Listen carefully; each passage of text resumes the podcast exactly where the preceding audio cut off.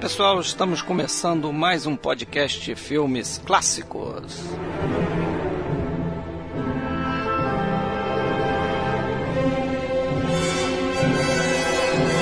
O assunto do nosso décimo episódio são os monstros da Universal. Falaremos dessa espécie de franquia que se inicia lá na década de 20 e conta com Fantasma da Ópera, Drácula, Frankenstein, A Noiva de Frankenstein, A Múmia, o lobisomem, o homem invisível e o monstro da Lagoa Negra. Caso você queira entrar em contato conosco, nós temos o site filmesclassicos.podbean.com, estamos no Facebook em facebook.com/barra podcast filmes clássicos e temos também um Twitter que é arroba podcast underline FC.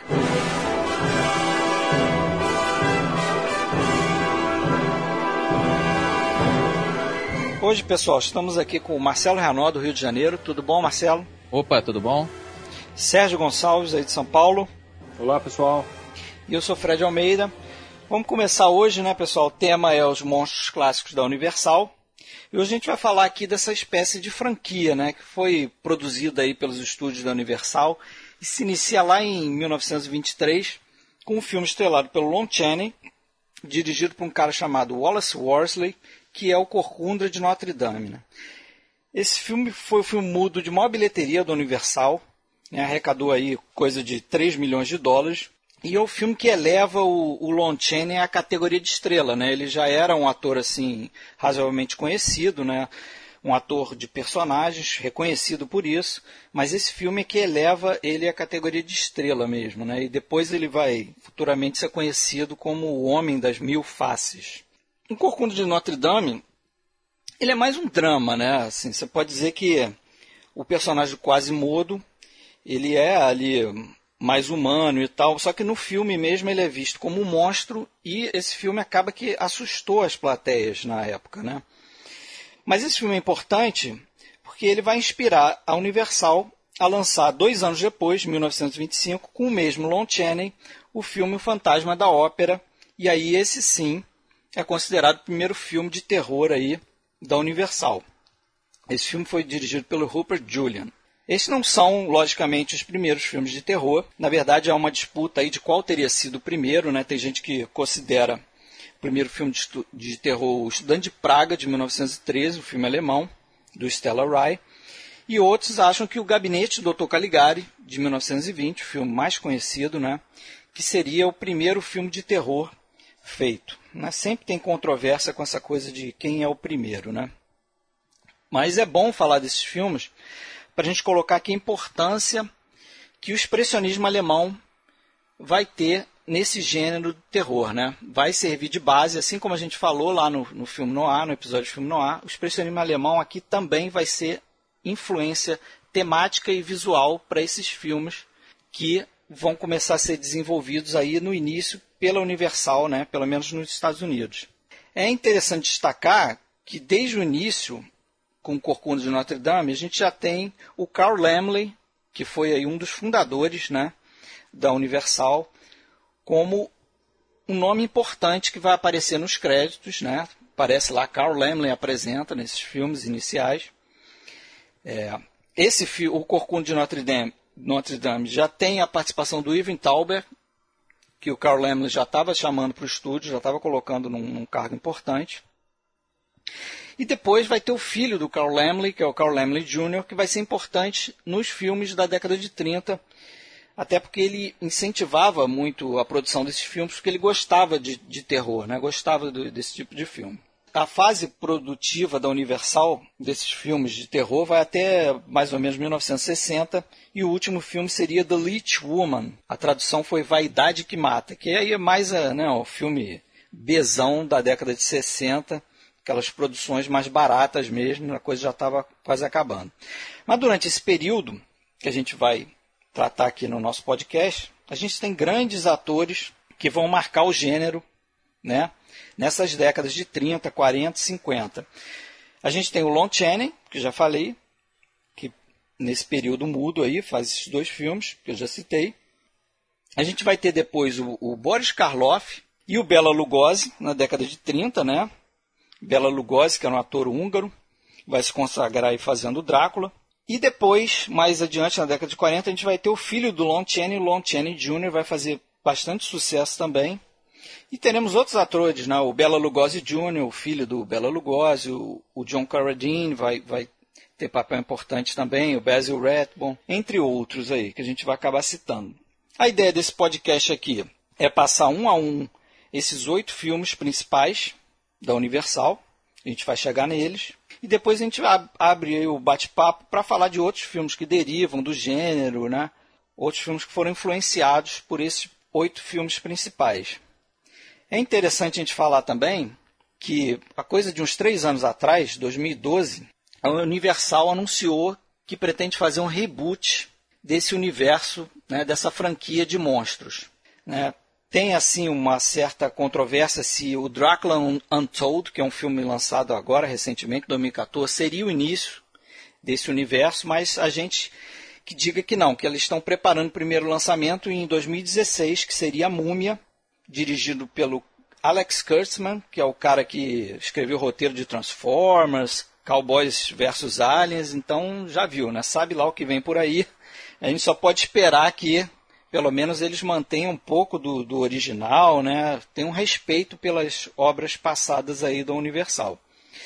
E Universal tem um problema com esses filmes de monstro é que esses filmes é, já caíram no domínio público, esses monstros já caíram no domínio público. Então a Universal vai estar aí concorrendo né, com outros estúdios que podem fazer suas versões aí dos monstros. Né?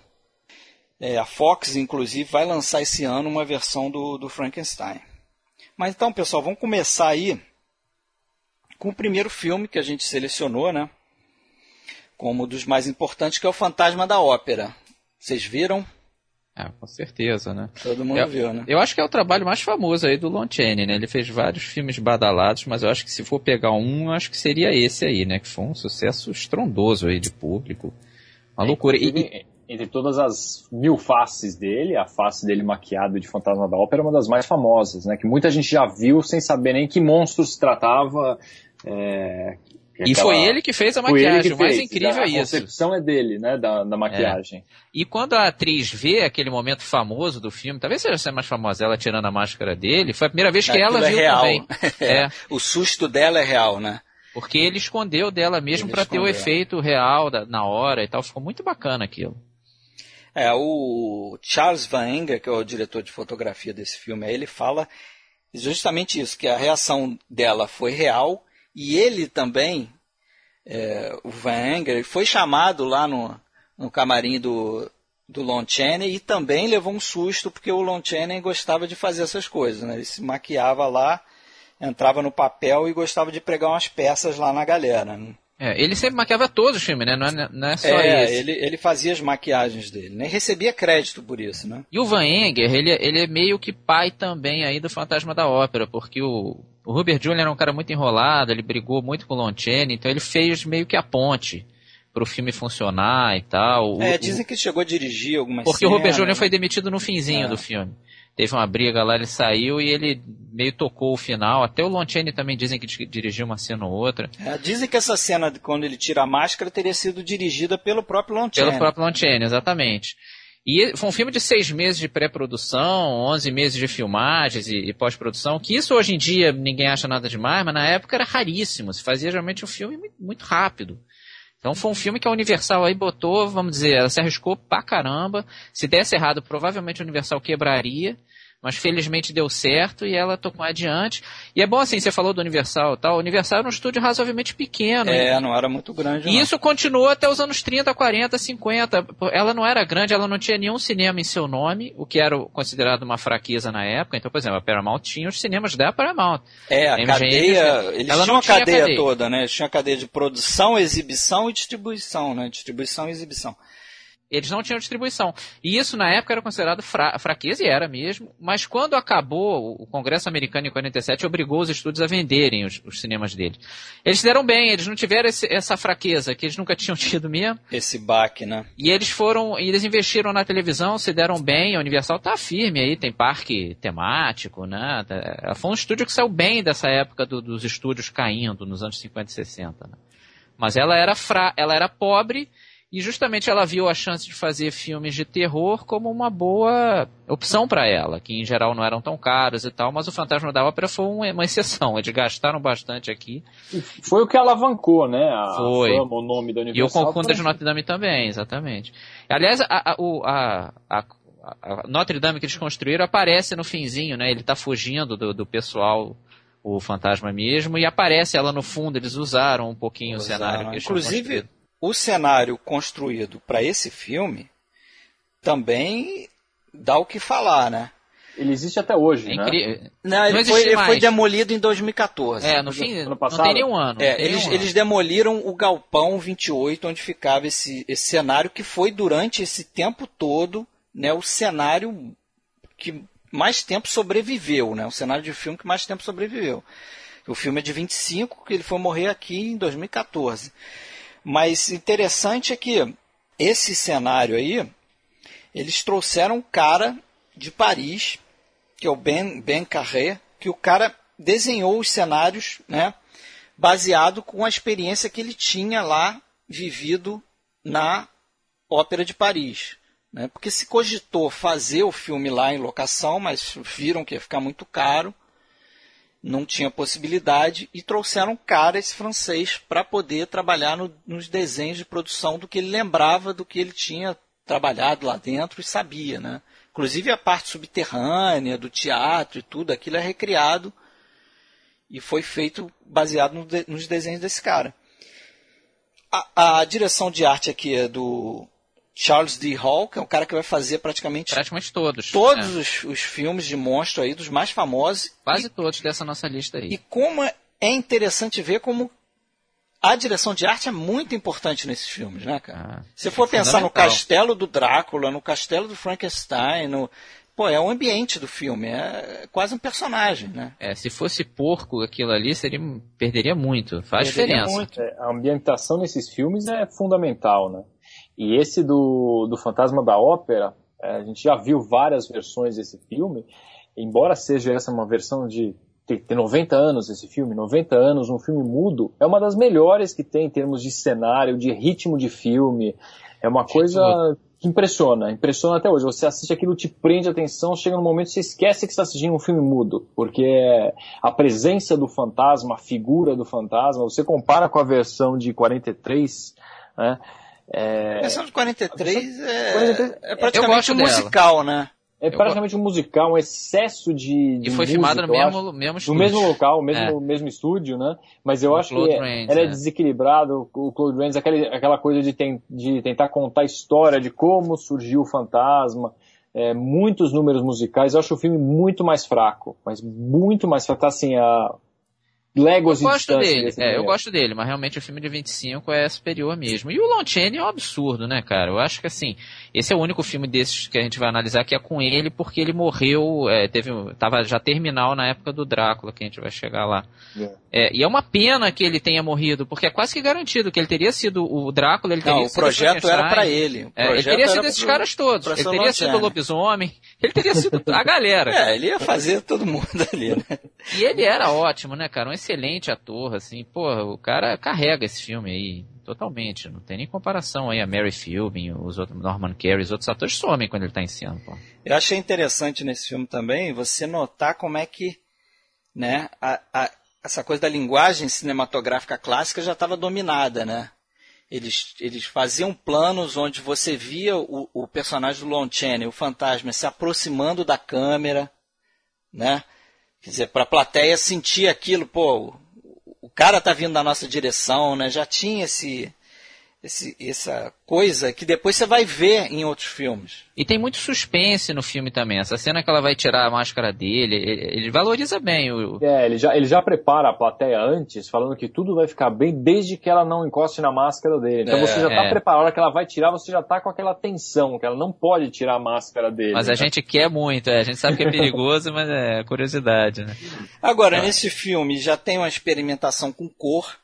Já. Ele, né? ele tinha várias cenas de cu. Tem cena Só com... sobreviveu uma, que é a do baile, né? É, aquela do Mas baile. eram umas quatro ou cinco. É porque a gente não perdeu esses a gente negativos. perdeu esses, esse pedaço. Mas é, é um processo aí de duas cores, né? Não é ainda o Technicolor Não, não de três cores, É o Technicolor, mas é de duas cores. mas é de duas cores, é. Agora, que é verde e, isso o vermelho. é até curioso. O que sobrou desse filme, eu até consegui ver a versão de 25 mesmo, que ela sobreviveu em 16mm.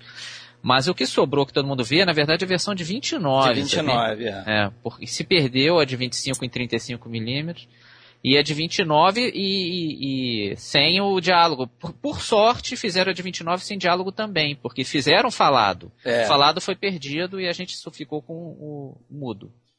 Ainda bem que fez isso, né? Senão ficaria É, só, com a, só com a porquinha de... Inclusive, parece que o Lon Chaney já não tinha mais contrato com, Universal e nessa versão falada eles dublavam a voz dele nas cenas que apareciam sombra e tal, né? Quando ele aparecia com sombra.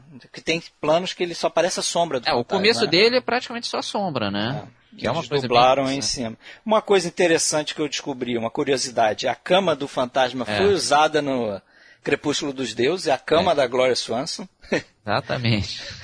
né? Negócio engraçado. E não deve ter sido sem querer. Do jeito que é o Billy Wilder, deve ter sido de propósito. É, capaz de ter escolhido a dedo ali. O que é engraçado no Fantasma da Ópera é, é são as referências vão mudando com o tempo, né? Primeiro se falava Fantasma da Ópera era o livro do Gaston Leroux. Depois passou a ser esse filme aí. Esse filme de 25 É. marcou muita época.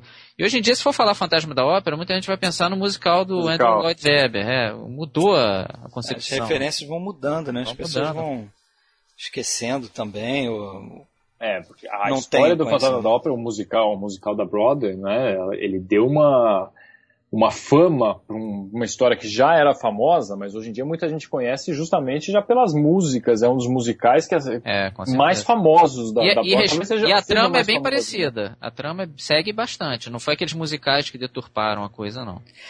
Agora, cinema faz o Fantasma da Ópera desde 1916, né? Eu descobri que tem pelo menos 16. Foi a, É, Até você falou de. registro mais é, antigo que eu descobri. uma Tem versão um alemã. Frankenstein antigo também. Tem, de falou 1910. É.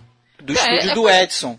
É quase impossível saber. Até muitos desses filmes se perderam. Então, É, é. dizer qual foi o primeiro, isso é muito difícil. É muito difícil. Mas tem um em 16, isso eu sei que É, teve. teve, é. um Como alemão. foi, a gente não sabe, exatamente. Mas, mas existiu, exatamente. Agora, outros filmes interessantes aí do Universal da década de 20, que eu separei aqui só para comentar, só para citar, O Homem que Ri, É, com Conrad Veidt, que também é meio na linha do drama, né? Uma coisa de trágica e tal, não é um monstro, apesar É um de que é monstro. aquilo, ele é um freak, né? É. Dentro do filme ele é um freak. E também o Gato e o Canário, que, Que é também é direção do, do, do Paul, Len, Paul Leni, né? Que é um alemão aí que tem fazer Muito influente. E o Homem que Ri é interessante que ele é influência clara para o físico do Coringa, né? Com certeza. Você vê, eu vou postar foto aí do Conrad Veidt como o Homem que Ri, você vê na cara que ali se É, na inspiraram para galeria. fazer o, o Coringa dos quadrinhos, né? Na galeria, né, que você, bota no, no É, na site. galeria do nosso episódio. É, e esse O Gato e o Canário, ele foi muito influente em termos de ambientação de casa mal assombrada, ele, É. ele marcou a época nesse tipo de coisa. E o, e o Lontini fez vários filmes ali na década de 20, tudo sinistro, não de monstro, né? Você Não, vê que alguns mostra sim, muito é. de amputado e tal, mas É, ele não ele era, não adorava era pela isso. Universal, né? Ele fazia. Ele era o homem das mil faces mesmo, né? O cara se transformava para fazer os, os filmes dele. Mas aí, vamos para a década de 30, com Drácula.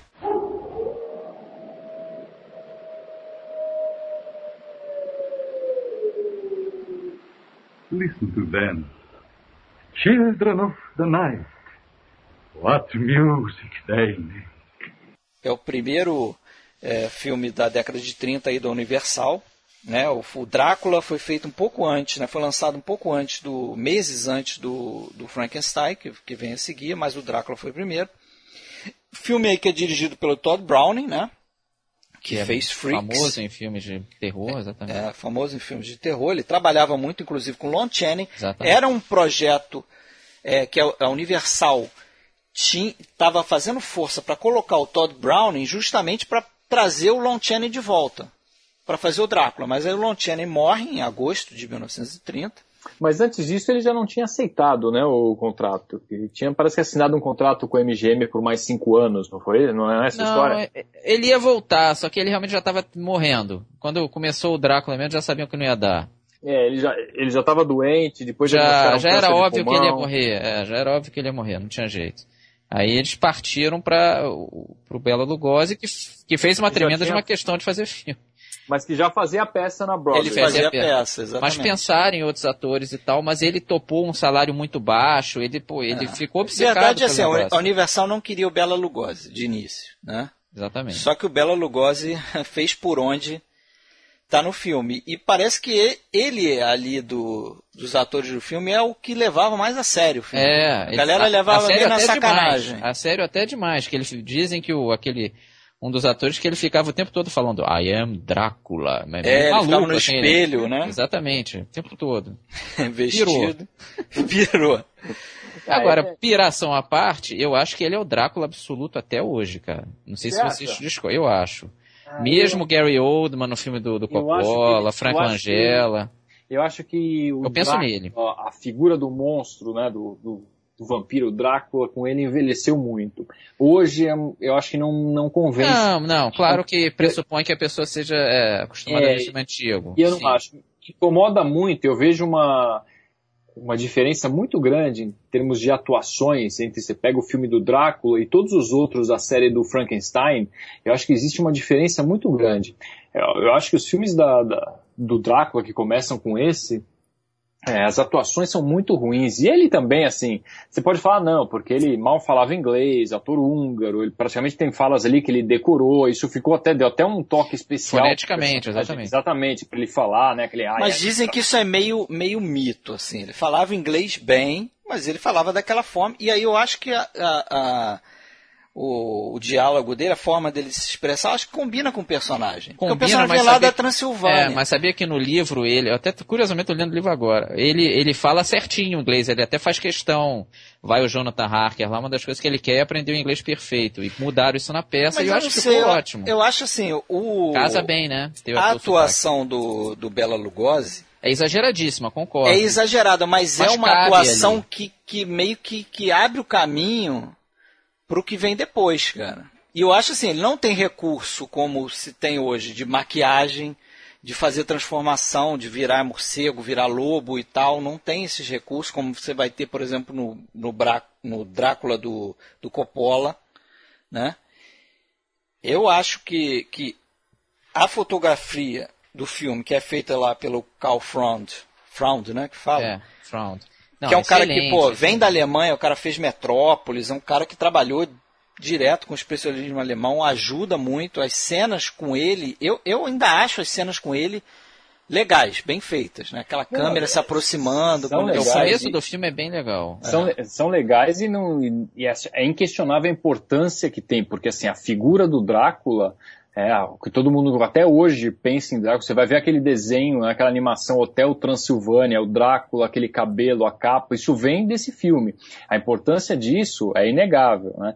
É, inclusive tem o papel do, do roteirista, né, que adaptou até que adaptou a peça, né, que é o Hamilton Dean, não é isso? Isso. que fez, que fez a peça, é, mas a, atuação dele, pra gente olhar pra atuação dele e falar, este é o Drácula definitivo. Mas não é pra você, não, pra é, mim não é. é. Pra mim, o Drácula definitivo, assim, o, o a figura do Drácula, que sempre penso que é o mais, é, mais assustador, que tem mais presença em cena, pra mim continua sendo o Christopher Lee, nos filmes da Hammer.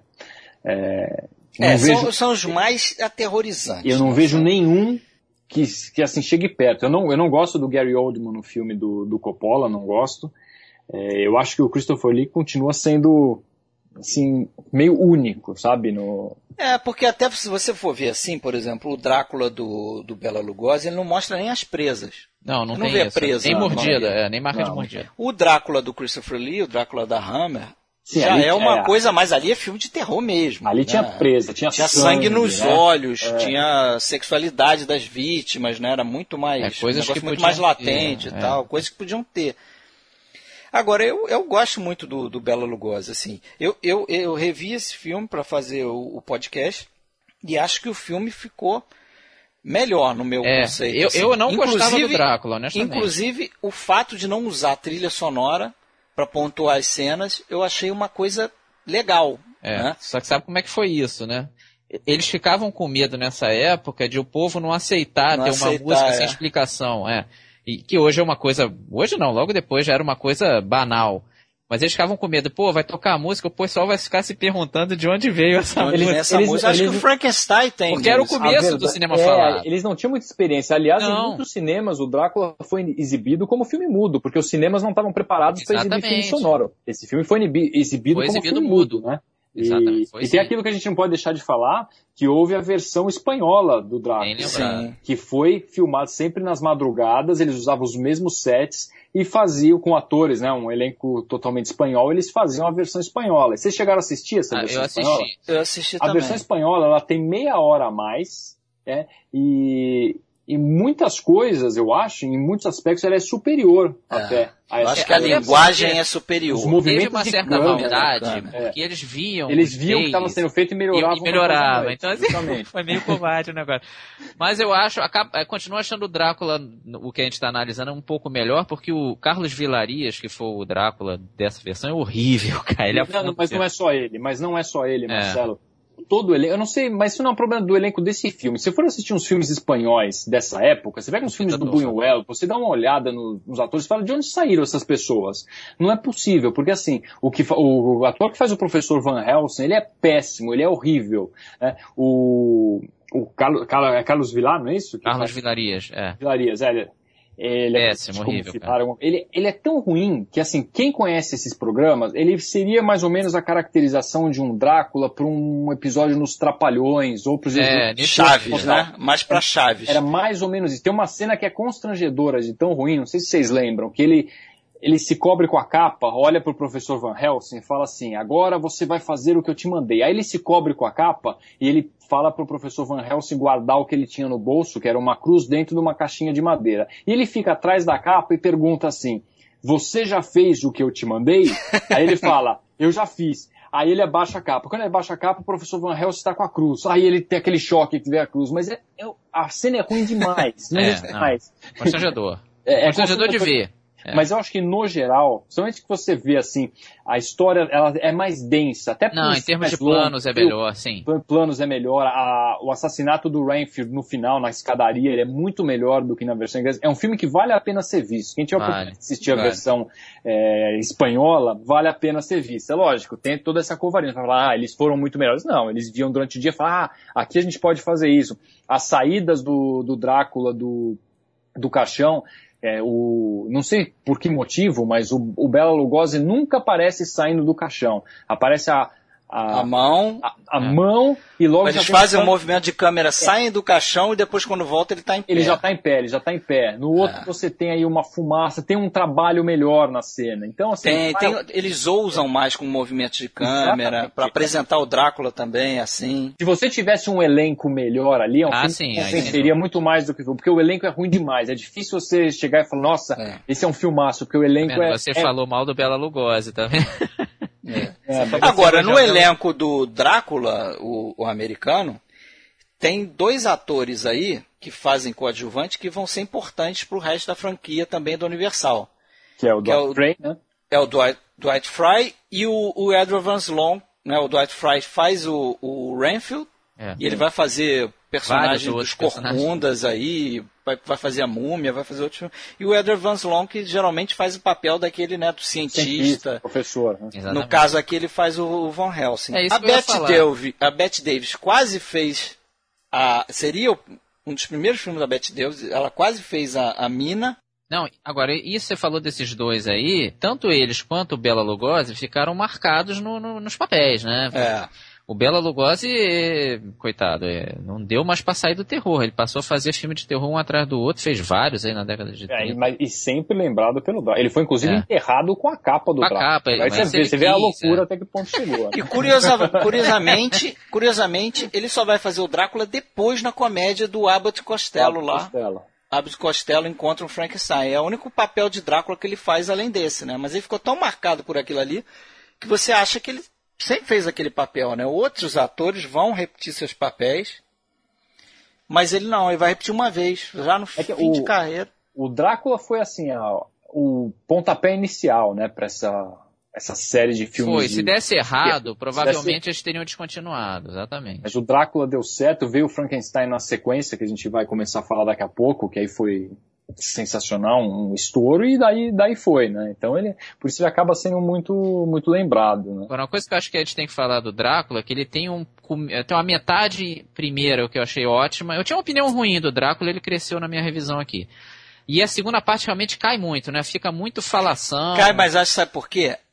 o casal que faz o romancezinho é lá também. é fraco demais, cara. Quando entra naquelas cenas, você. Quando sai do Bela Lugosi, é, o filme não acontece. É, eles são muito e, e, esse filme é muito criticado também porque é, pelo fato de não ter mostrado na tela que coisa que o cinema podia fazer coisas que são só faladas. Né? Lógico, eles não queriam chocar. Existia uma preocupação nessa época de não chocar a plateia, de não chocar demais a plateia, porque podia ser um fracasso se o filme fosse muito chocante. Mas, por outro lado, eles acabam lançando muito a mão de recursos já utilizados na peça de teatro, onde eles não podiam mostrar coisas acontecendo, então tinham que falar, e eles repetem isso no cinema.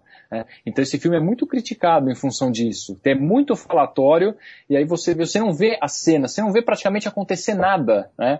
É, até a própria cena do, da morte do Drácula no final é só com som, você não vê nem acontecendo. A versão espanhola ela chega a ser um pouco mais, embora nessa época não, não se pudesse mostrar uma estaca entrando no coração do, do vampiro, né, seria muito chocante, mas a versão espanhola mostra até a estaca sendo colocada no peito e aí você corta e depois só ouve o grito. Né? Em termos de linguagem cinematográfica, é muito mais rico do que o que acontece na, na versão americana é que você só ouve o grito dele e fica É, mas inclusive, né? você sabe que esse grito que a gente escuta hoje, eles cortaram do filme na época. Né? Eles conseguiram depois, eu acho que numa restauração, eles recuperaram o áudio. Porque eles cortaram justamente por causa disso. Tem acho que outra cena, uma das mulheres que grita, não sei se era Lúcia ou era Mina, que eles também cortaram. Eles tiraram o som. Para não ficar muito, dra é, pra não, pra não ficar, muito, muito dramático, muito assustador para E isso que é interessante falar, o pessoal se borrava de ver esses filmes, né? As pessoas às vezes se escondiam atrás das poltronas é, isso, no cinema. Vocês sabem que isso eu acho uma das coisas mais interessantes quando a gente revê esses filmes do, de terror da, da, Universal, que a gente não está só revendo o filme. Eu sempre fico analisando e pensando o que, que isso representava na época. Isso é meio história do cinema. Claro, com tá certeza. Isso, né? Mas você pensar, cara, não tinha filme assim, cara. Drácula. Não tem. A, você ia entrar no cinema para ver um, um é, O pessoal chegou daquele... virgem, exatamente, né? É, você olha, as pessoas ficavam assustadas com aquilo. Você olha hoje, você mostra para alguém. Não tem como fica ter medo. assustado com aquilo não dá para ter medo. É. Nós fomos anestesiados mesmo. Né? É, e tem uma coisa também que eu acho importante, é o seguinte, é, eles passaram pela Primeira Guerra Mundial e eles começavam a receber os filhos e o pessoal que foi para a guerra recebia gente deformada, claro. gente amputada. Eu acho que até uma coisa que o Lon Chaney usava muito, né? Você tem muito filme do Lon Chaney que você citou antes, esses filmes onde ele fazia amputados, fazia. Tem um atirador de faca mesmo, que não né? tem um braço, né? É, é o próprio fantasma da ópera não deixa de ser isso, né? O fantasma é, um cara, cara deformado, deformado, né? Cara deformado. A gente estava falando do Drácula ainda, a gente acabou não citando, é importante lembrar do, do Nosferato, né? A gente precisa falar do ah. É, vamos chegar lá porque o Nosferatu do Murnau, na verdade, foi uma versão, vai, não autorizada da obra do Bram Stoker, né? Inclusive o Bram Stoker morreu e não viu o sucesso todo do livro dele que, que veio mesmo depois da peça e do filme da Universal. Essa que é a verdade, né? Mas certamente o Nosferatu lá do, do expressionismo influenciou isso aqui também. Que eu acho até é, é um filme superior ao Drácula. É um filme superior, claro. O filme ele é superior ao Drácula. Inclusive Sim. a viúva do Bram Stoker entrou com um processo e exigia a destruição de todas as cópias, né? Porque aquilo era considerado um plágio, não autorizado.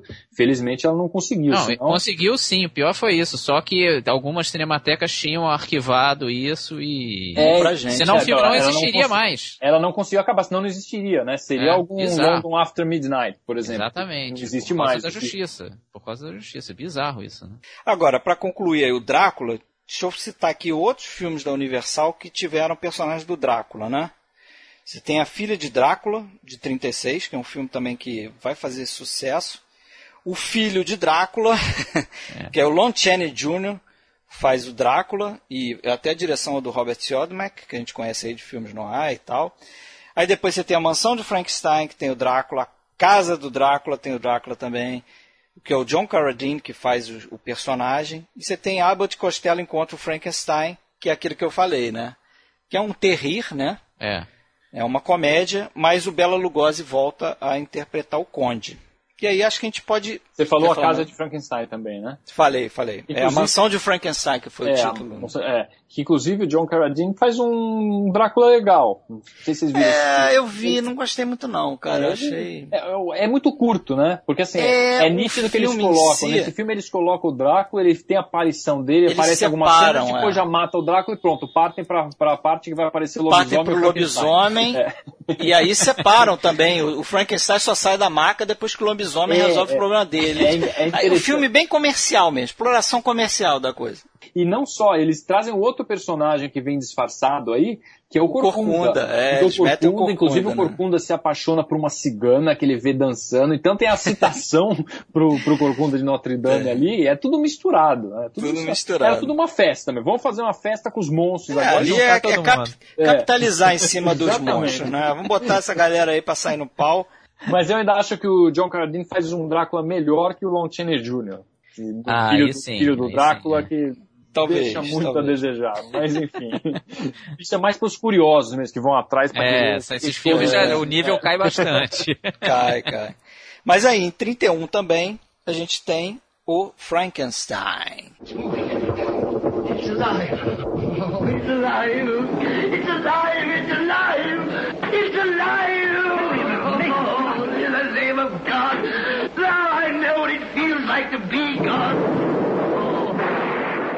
E aí, outro filme que eu acho bacana também. Filme Também cresceu numa revisão, exatamente. é o filme ali na para rivalizar com o Drácula ali, né? Eu acho Eu até acho- melhor. Eu acho assim, não, eu acho que dá de 10, porque Frankenstein continua sendo um bom. Aliás, não só Frankenstein, como vai na sequência a noiva de Frankenstein, continuam sendo filmes excelentes vistos hoje. Você vai comparar essa versão com versões novas, versões que vieram depois, eu acho que os- o filme continua sendo um filme muito bom. Eu tenho umas críticas assim, acho que eu tenho uns furos de roteiro assim que você fica meio assim. Tipo, por exemplo, ele. O cara deixa lá o, o, o Henry Frankenstein, né? Quando ele vê que ele criou o monstro e tal, se arrepende, ele deixa o, o, o, outro cientista lá que ajudou ele, que é inclusive o Edward Van Sloan, que a gente citou antes. Ele faz o personagem. Ele deixa ele pra matar o Frankenstein e sai pra casar, cara. E aí, quando ele tá casando lá, o monstro mata o cientista. E ninguém se dá conta que aconteceu. Tipo, cadê o cara? Não voltou? Não veio pro casamento? Não, aí o monstro solta e tal. Tem, tem uns probleminhas de roteiro, mas eu acho um filme muito bacana. Ah, é muito bom. Não, muito.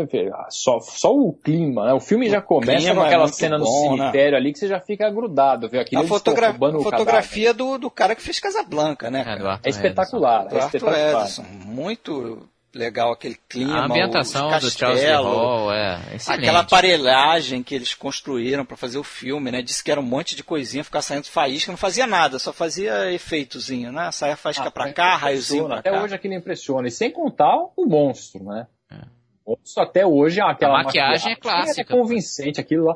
A figura do Frankenstein vê desse filme. Todo mundo, quando pensa em Frankenstein, você vai comprar hoje uma máscara de Halloween em algum lugar. O Frankenstein é baseado naquilo. Aquela Baseado Até recentemente tinha que pagar direito autoral. Não, sabia? ainda tem, cara, é até 2026. Ah, ainda dura? É. Ainda o, o- o direito autoral do Universal. É. Por isso você vai ver outras versões do Frankenstein, inclusive a 94, Que é o Robert. De Niro, né? É. que o Robert De Niro não é com aquela cabeça quadradona, aquele queixo, né, coisa com um parafuso do lado. Não é. E, e- e é- esse é bom falar que o- esse cara também é outro O cara Jack importante, Pierce. gente, o Jack Pierce, que é o maquiador Vital pro, pros filmes. né? vital para os filmes da Universal. E pra aí, esse então, se, se não funcionasse, um abraço. E é uma ma- maquiagem de alto nível mesmo agora, cara. É Exatamente, isso, é isso que, eu, isso que eu tava dizendo. Essa maquiagem não envelheceu. Você compara, por exemplo, você pega a maquiagem do, do lobisomem, que a gente vai chegar. Envelheceu, dia exatamente. é, pé, assim, é, é peça. Na época era ok, mas hoje é uma coisa que não assusta e não impressiona mais ninguém. Mas do Frankenstein não. A do Frankenstein continua sendo muito boa. Aqueles grampos na cabeça, muito aquela- eficaz, né? aquele, aquele, aquele crânio deformado, né? Que não precisaria ser assim. né? Ele só reviveu um cadáver. Né? Por que, que o cadáver tem que ter o crânio deformado? Ah, porque ele cortou, substituiu o cérebro. Então eles pensaram nisso e a coisa deu muito certo, né? Ele ficou alto, ele usa aquele salto gigantesco, né? Para ficar É, aquele botão, né? Pra ele ficar mais alto, né? A apresentação dele, a primeira vez que ele aparece, que ele vem entrando de costas assim. Pois é, curioso até isso, né? Ele é, entra ele... de costas. Aquilo ali, é claro, uma licença poética. É, né? pra, pra, dar mais suspense, é. Pra dar mais suspense. A cena funciona muito funciona, bem. Funciona. Na hora que ele vira, você fala, nossa senhora. Não, e, e eles tá fazem três né? closes né? crescentes, né? E eles fazem é. isso com todos os outros monstros, reparou? Eles os cortam eles adoram um isso. plano pra dentro do plano. Eles é. fazem isso com a noiva de Frankenstein de novo. Também. Agora, sabe que a maquiagem dele, a pele era esverdeada, né? É. Que era para dar no preto e branco, dar aquela noção de uma coisa mais pálida. Até tem uma foto de um, de um teste que eles fizeram para o filho de Frankenstein. Eles tentaram fazer um teste com cor para ver se o filme, filme emplacava com cores mas aí desistiram. Mas tem, você vê que a maquiagem ele é verde. Por isso que a gente vê, às vezes, o Frankenstein sendo retratado em filmes coloridos. O verde, né? Como... Ele é verde. Ele é verde. Porque a maquiagem era verde. O, o Boris Karloff, nesse filme, ele está verde. Inclusive, o, e o Bela Lugosi chegou a fazer o teste, né? É, e, e dizem que ficou horrível. Ele, aí depois ele recusou, disse que o é, o Carl Limley Jr. olhou, deu risada na hora que viu a caracterização é, dele. Dizem que ficou ridículo. Ficou ridículo, ele acabou desistindo do papel. Ele ficou parecido com o Golem, que até foi um personagem alemão também, desde que influenciou a Universal. E ele e se arrependeu disso amargamente, porque ele acha que podia ter embalado também como Frankenstein e tal, mas realmente ele achou na época, pô, um papel sem fala, eu vou estar todo maquiado. É, então. Quero no, não, é. E no fim o Boris Karloff, ele bem. acabou ultrapassando ele como estrela do estúdio. Exatamente. Ele acabou virando um, meio um coadjuvante do, do Boris Karloff. Boris Karloff. E algumas vezes coadjuvante mesmo. Fizeram Sim. um filme juntos e ele era o coadjuvante do Boris Karloff. Tipo o Gato Preto, que é um ótimo filme. É, também da Universal aí desse período. E, o, a única coisa que sobrou do, desse teste. Esse teste foi perdido, né? Eles fizeram não um teste mais. de câmera, não existe mais. É, a única coisa que sobrou é um pôster com o, o Frankenstein do Bela Lugosi, assim, uma caracterização que eles fizeram nesse teste. Eu vou até postar também, tem esse pôster aí, eu acabei catando. Agora, é legal desse filme aqui também, que é uma coisa que vai virar clichê do gênero. Não sei se vocês perceberam isso nos filmes que a gente vai tratar ainda mas que existiu no Fantasma da Ópera, também existe nesse filme, não existe no Drácula, que é aquela coisa do, do pessoal do vilarejo se unir. Com tochas. Pra, com tochas, sai tridente, nego pega pedaço de pau, vai todo é. mundo se junto, vamos matar esse, esse monstro. Vamos e é quem resolve a parada é o povo, é. Geralmente é o povo é. que resolve dar é, porrada. Esse né? é a, a, a, turba revoltada é, com a morte. Aparece vários desses filmes, é. vários desses vários. filmes da Universal. Os mocinhos o Homem Invisível também aparece isso. A gente vai chegar lá. Mas foi uma, uma grata surpresa também rever esse filme. Né? Foi. E outra coisa, esse filme criou alguns clichêsões, tipo, por exemplo, o, o lance da maca subir até lá em cima para receber trovão. Isso não tem no livro. O livro é bem diferente, inclusive. Eu li esse livro, ele tem o. O cara é meio filósofo. O filme de 94, esse com Robert De Niro, se parece mais, bem mais com o livro. Esse, aqui ele só emite grunhidos, né? Vai falar um pouco ali no Noiva de Frankenstein. No, no livro ele é meio filósofo. E a, e a, cena de, dele e a vida, né? Que é famosíssima nesse filme do Frankenstein. No livro é um parágrafozinho meio vago. Você nem entende muito como o cara é, foi criado. Né, o, foi, foi deixado meio, meio vago isso. E no filme não, é muito marcante com aquela cena do It's Alive, It's Alive, que é, é, é a cena mais famosa do filme. O que mostra que é uma, o poder da adaptação, né? Como você é. pegar uma, uma boa ideia e adaptar para o cinema e fazer Ficou as mais rico, necessárias. Ficou muito melhor, né? Assim, ah, temos que citar a cena também, a cena clássica da, da garotinha, né? Da garotinha sendo jogada no lado. Essa cena Sabe que eles cortaram Foi, essa cena, é, né? cena, essa cena era. Se achava cena... perdida essa cena por muito tempo. É, o que o, no, no, eles cortaram, né? A cena acaba nessa versão que foi exibida na época, nos Estados Unidos na época. A cena acaba com os dois ali brincando com a flor. A flor acaba, acaba a cena, né? É, só que eu acho assim, como a menina depois aparece morta, cara, eu acho até mais esquisito dá uma impressão até meio, sei lá, de, de, de repente ataque sexual. Não, vocês não acham até É. pior? Você imagina uma coisa muito Ficaria pior na do que- imaginação, né? sabe do que ele quando jogar ele- na água, né? É, né? Quando ele mostra a cena, ele não tá fazendo aquilo, eu vou matar a menina, Não, de jeito eu vou nenhum. matar. Ele simplesmente acabaram as flores, Ele é ele, tá inocente, gostando é. da brincadeira de jogar as florzinhas, ele joga a menina como se fosse uma flor, né? E ela, lógico, ela se afoga. É. Ela se afoga. Até essa cena é até importante porque ela inspirou o Espírito das Colmeias, que é um filme espanhol que é considerado um dos grandes filmes espanhóis, que é muito em cima de uma menina, que é a Anna Torrent, que ela vê o Frankenstein, é o primeiro filme que ela vê na vida dela, ela mora numa cidade pequena, e ela fica fascinada com essa cena e tal, então... Espírito da colmeia, né? É, exatamente.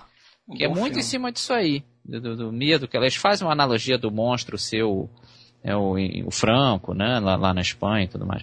Agora, outra coisa também que, tem- que é interessante, é que todo mundo confunde o nome Frankenstein e acha que é o monstro, É né? que é um monstro. Não é um monstro. Não, é um monstro, mas ao mesmo tempo também é, porque É, na- assim, no Bride of Frankenstein eles já meio que assumem que é o monstro. É, o próprio Bride, é, exatamente, seria a noiva dele, do monstro, né? E não do, do doutor, né? Mas realmente o Frankenstein é, o- é o É os dois. né? Não, mas eu sei, É. mas acaba que. teve Acaba que vira o monstro de, de Frankenstein, Não, né? até fizeram uma virando- analogia disso, é como se fosse assim, o Enzo Ferrari não criou a Ferrari, acaba que o monstro herda o nome do criador, entendeu? Do Tem gente criador. que entende, entende É. assim, então não seria tão errado a pessoa confundir o nome com...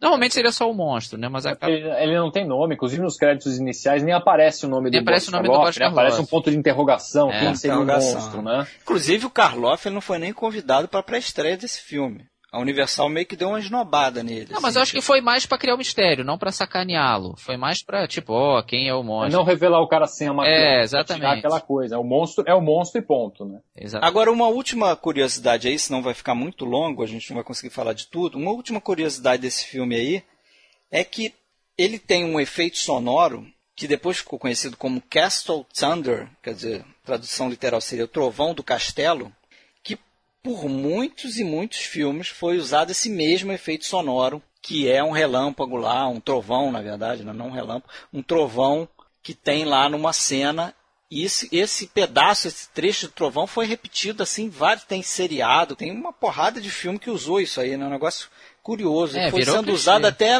os anos 90, cara. Exatamente. Esse mesmo pedacinho de áudio aí. Mas vamos pro próximo, que é o A Múmia. Eu, sabe o que eu acho? Não, não é legal a gente já ir logo pro Noiva de Frankenstein, Noiva de mesmo que Frankenstein, pule é um pouco o temporal. Pode ser. Before you came, I was all alone. It is bad to be alone. Alone. Bad. Friend. Good. Friend. Good.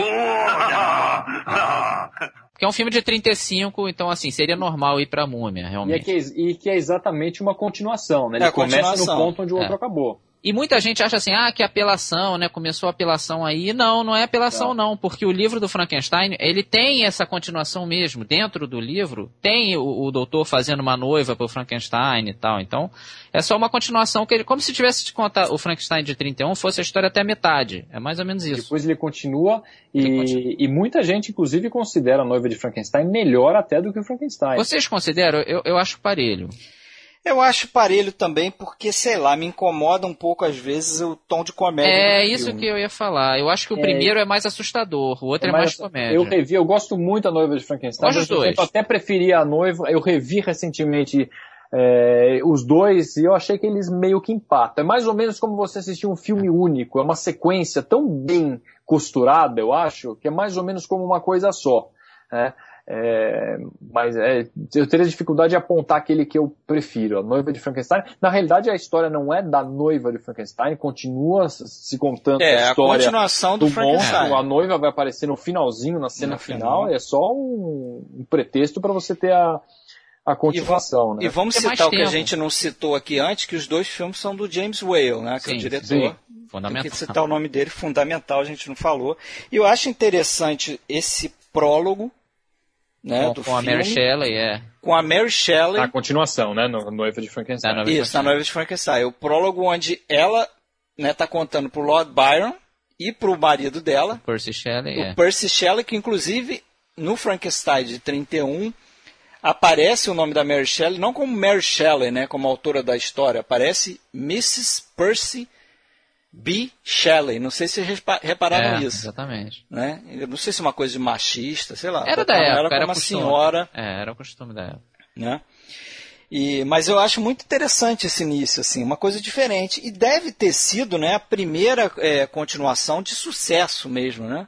É, e, Consegue imaginar, certeza, pensar é. em outra? É assim? continuação mesmo, né? Com, É, essa é uma não é sequência. refilmagem mesmo, nem nada né? assim. Não, é, não, é um a nova sequel versão, né? mesmo, né? Agora, o que eu acho interessante é que é, é ela a noiva de Frankenstein, né? A Elsa Lanchester. Então ainda É, tem esse é a lado mesma, é a bacana. mesma atriz, né? Mesma atriz, exatamente. E eu gosto muito desse prólogo também. Esse filme concorreu a um Oscar de som. Não, levou. Cara chamado Gilbert Kirkland.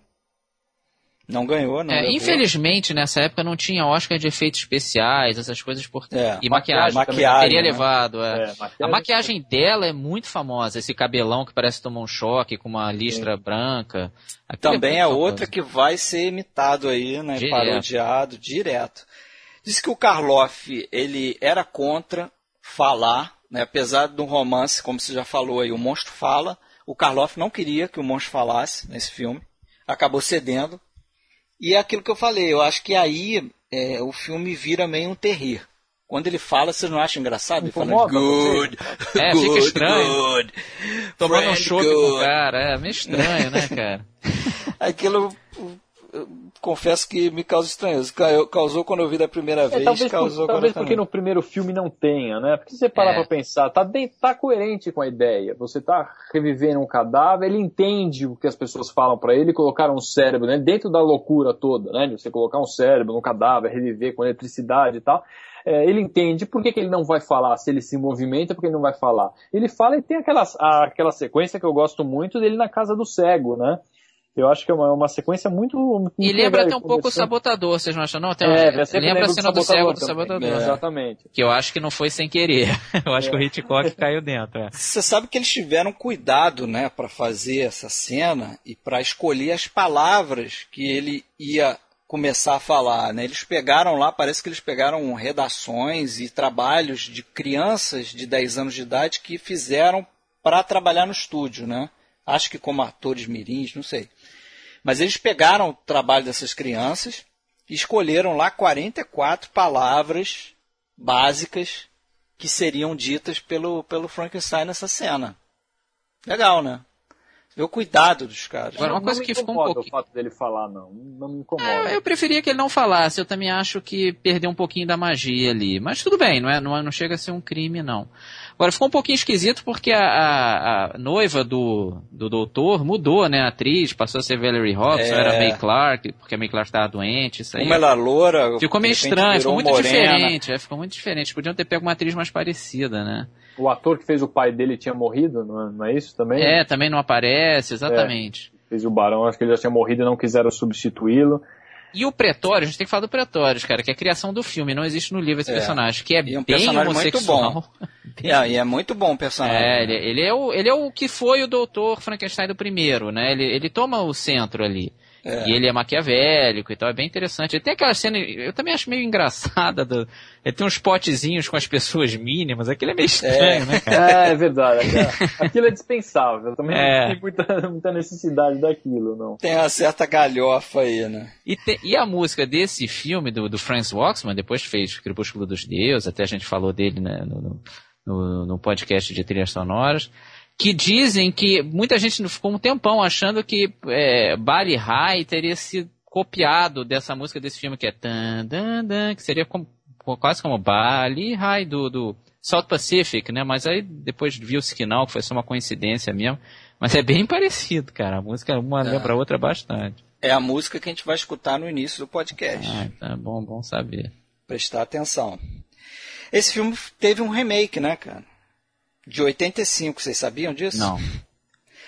A Prometida, The Bride. Ah, sim, sim. sim. Com Sting É. fazendo o Dr. Frankenstein e a Jennifer Beals lá, né? A Flashdance Flashdance. lá, fazendo a criatura, a, cria- a criação dele.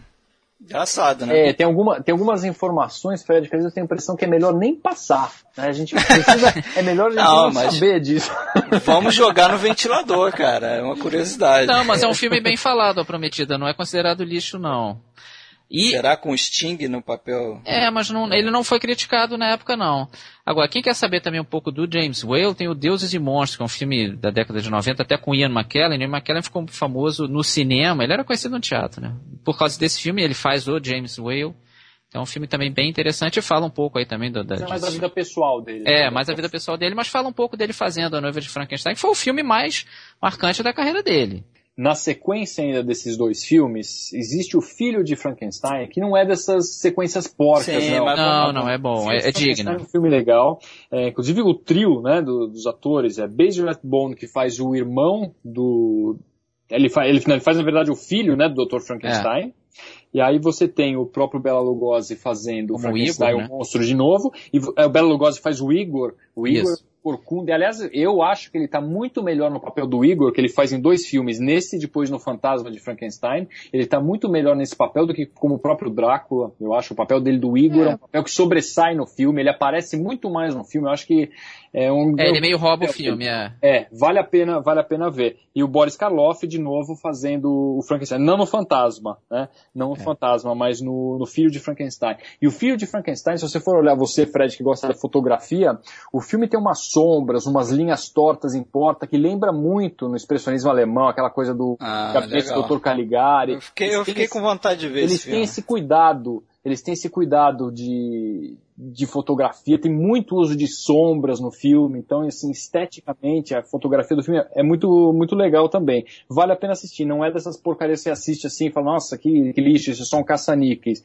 Não, não, também não, é, é na continuação, ele é, continua o Base É, ele, ele é, é de, mil, de 1939, pela... né? Ele é a sequência do... É sequência natural, exatamente. Sequência natural, só que ele é importante, foi até bom você falar nele, é, que ele é importante porque a noiva de Frankenstein sofreu muito um embate com a censura da época, que o James Whale ele, ele usa muito é, uma certa religiosidade no filme, tem crucifixos, né? O próprio Frankenstein no final é colocado numa carroça lá de palha, ele é meio que crucificado nesse momento e tal. E rolou um embate com, com a censura e pessoal começou a fazer embargo para os filmes. Na Inglaterra, os filmes da Universal chegaram num ponto assim, até depois o esse que você citou aí, o The Black Cat, né? Os filmes começaram a ser vistos de outra forma, né? Os filmes com violência exagerada e tal. E aí aconteceu uma coisa curiosa que a Universal meio que abdicou de fazer esses filmes durante um, um curto período de tempo. E em 1938, um cinema lá em Los Angeles resolveu passar o Drácula e o Frankenstein de 31. Como aquelas sessões duplas, né? Isso. Isso. E, cara, lotou os é, cinemas é. da época, bombou os cinemas da época. Aí eles viram, pô, esse filme ainda vende. O pessoal quer ver esse tipo tá de filme. Tá mudando bobeira, é. Aí produziram o Filho de Frankenstein em 39 e aí voltou, né, essa franquia que a gente está comentando aqui. Mas vamos voltar um pouco no tempo, lá em 1932, para falar da múmia. What's this? part of the funerary equipment of the Princess Anxanamen, daughter of Amenophis the Magnificent. Yes, it's her name. I found that not 100 yards from where we are. You mean you think her tomb is there? I will show you where to dig. I'm sure it's very good of you, Mr. I didn't catch your name. Ardeth Bay. Que também é um outro filme interessante É um filme assim que, vendo, e depois eu fui ler, eu vi que eu estava certo, esse filme é praticamente, não é uma refilmagem, mas é muito inspirado na história do Drácula. Ah, bastante, é. Bastante, se você for ver, são dois Filmes irmãos, seres assim, é. bizarros é. lá que saem das trevas, saem do, do, do Obceca, mundo dos mortos, mulher, obcecados em transformar uma mulher, exatamente, vem atrás da, da mulher amada. Eles usam hipnose, usam feitiços para conseguir a mulher. Né? O Drácula faz isso, a múmia faz isso. Tem o personagem do Van Helsing disfarçado. É. Né? No, e também o Edgar Von Zorn, é. que vai, vai interpretar esse cara. Oh, Fred, São filmes dessa muito vez parecidos. a sua teoria vai ser aceita. Não, essa vez sim. Ah, que bom, que bom. O filme é dirigido pelo Carl Fround, é a primeira vez que ele dirige um filme, ele que foi o fotógrafo do Drácula. E, pô, ele teve racha lá, né, com a atriz. A, qual o nome dela? Zita Johan. Zita Johan, né? É. Não, se, se odiavam. Se odiavam, ele fazia ela. Fez, fez ela fazer uma cena com leões, que depois a cena não foi usada, a mulher Sem proteção. Morreu, sem proteção, assim. deixava ela encostada na parede para não. É, coisar, dobrar o vestido, né? Marcar o vestido dela. Tinha umas sacanagens assim, rolou uns estresses brabos assim entre os dois. Mas é um filme também que eu gostei de rever. É um bom Apesar filme. Ele é abaixo esse- do, do Drácula e Frankenstein. É, é abaixo. É, ele eu- fica. Eu acho, eu acho dos mais fracos desse, desses filmes da Universal. Mas acho eu não dos mais chego a achar fracos. ruim, não. Ruim eu É, acho eu- lá na frente, depois eu chego lá. Mas... Eu já até sei É, qual já é. sabe Sabemos qual é. Mas, de novo, o Jack Pierce é importante no filme, a maquiagem que ele faz. É Inclusive, ele, ele faz a maquiagem da múmia com as bandagens, ele se inspira no- na múmia do Ramsés III, né? Múmia. É, essa, essa maquiagem é legal. Eu não gosto muito da maquiagem que tem depois do, É, do Boris Boris Karloff, é já como. Uma pessoa. Eles usam, tem uma cena, um close que eles fazem, que eles usam o É, mesmo close parece um vezes. plano frisado, até, né? Até, até é legal, né? Até, até Aquilo bonito, ali é bem toma, feito. é bem O feito. olho dele Mas eles se ilumina. aquilo, uma, se não me engano, umas três vezes, assim, cenas diferentes. Aquilo é, dá uma impressão de uma, de uma economia, sabe? De vamos colocar de novo aquela cena e tal. E ele, enfim, eu acho a maquiagem um pouco pobre. Enfim, não é um filme que me agrada muito, É, cê- não. Você sabe que esse filme, ele começou é, sendo um veículo para o Karloff, que já tinha feito Frankenstein, e tinha feito um tremendo sucesso. Inclusive, eles anunciaram, o cartaz desse filme era Karloff, a múmia. Essa era a chamada do, do coisa. De tal importância que o Karloff ficou né, com o personagem do Frankenstein, o pessoal conhecia ele, o pessoal ia para ver o, o Boris Karloff. Mas esse filme, é, a ideia inicial é que não fosse um filme de múmia, um filme com tema egípcio e tal. Mas acabou se desenvolvendo isso. Colocaram como roteirista o, o John L. Balderston, que é um cara que inclusive cobriu em 1922 a descoberta do, Do do Tutankhamon. túmulo do Tutankhamon. É, ele tava lá. Aí ele meio que mudou a temática do filme. Vamos fazer então um filme com essa temática egípcia, e se o cara fosse uma múmia e tal, mas praticamente copiou o roteiro É. do Drácula, né? Na mão grande. Ah, e os dois ainda começam com o Lago dos Cisnes, Cisnes tocando no É começo, verdade. né? é. É, não reparei. ainda fica mais parecido ainda, né? Nego não disfarçou nem um pouco, entre não nós tava não nem tem nada a ver, né? É. Mas eles tocam mais sinistrozinho, né? Acaba ficando meio esquisito, né? É que a gente se acostuma com É. isso, né? Mas hum, por quê, né? É, Enfim. que normalmente ligado a balé, né? Fica meio estranho. É. Agora, o nome que o Karloff usa no filme, né? Quando ele está na forma dele lá, que não é a múmia, que é o Imhotep, Imhotep, Imhotep, é. é. Que inclusive tem depois, né, no filme de 99. É, uma, que fez muito sucesso essa refilmagem. Fez muito sucesso. Foi uma franquia também, né? Tem É. três ou quatro, não é isso? Tem três, né? Fraser e três, né? Rachel Weisz, é. Acho que É, são três. faturou alto ali. Mas esse cara, o Imhotep, ele existiu, só que ele, era o, ele foi o arquiteto das pirâmides, né? Foi, não, existiu. Ele, ele parece que foi o único Não é, faraó. ser assim, humano é. não faraó que virou um deus para os egípcios, né? Recebeu essa dádiva aí. A Universal vai fazer outros filmes com a, a múmia, e aí filmes menores, né? Tem um filme com Lon Chaney como a múmia, e tem outros filmes aí com atores não muito conhecidos. Mas a múmia eu acho que é isso aí, né? Não é um filme muito não é um dos melhores filmes Não. aí dessa franquia, certamente. E a seguir tem O Homem Invisível. Don't you see what it means? Power. Power to rule. To make the world grovel at my feet. Esse eu gosto muito. 1933. Esse aí também, eu fico meio assim também, não sei, não, eu não estava muito preparado, né?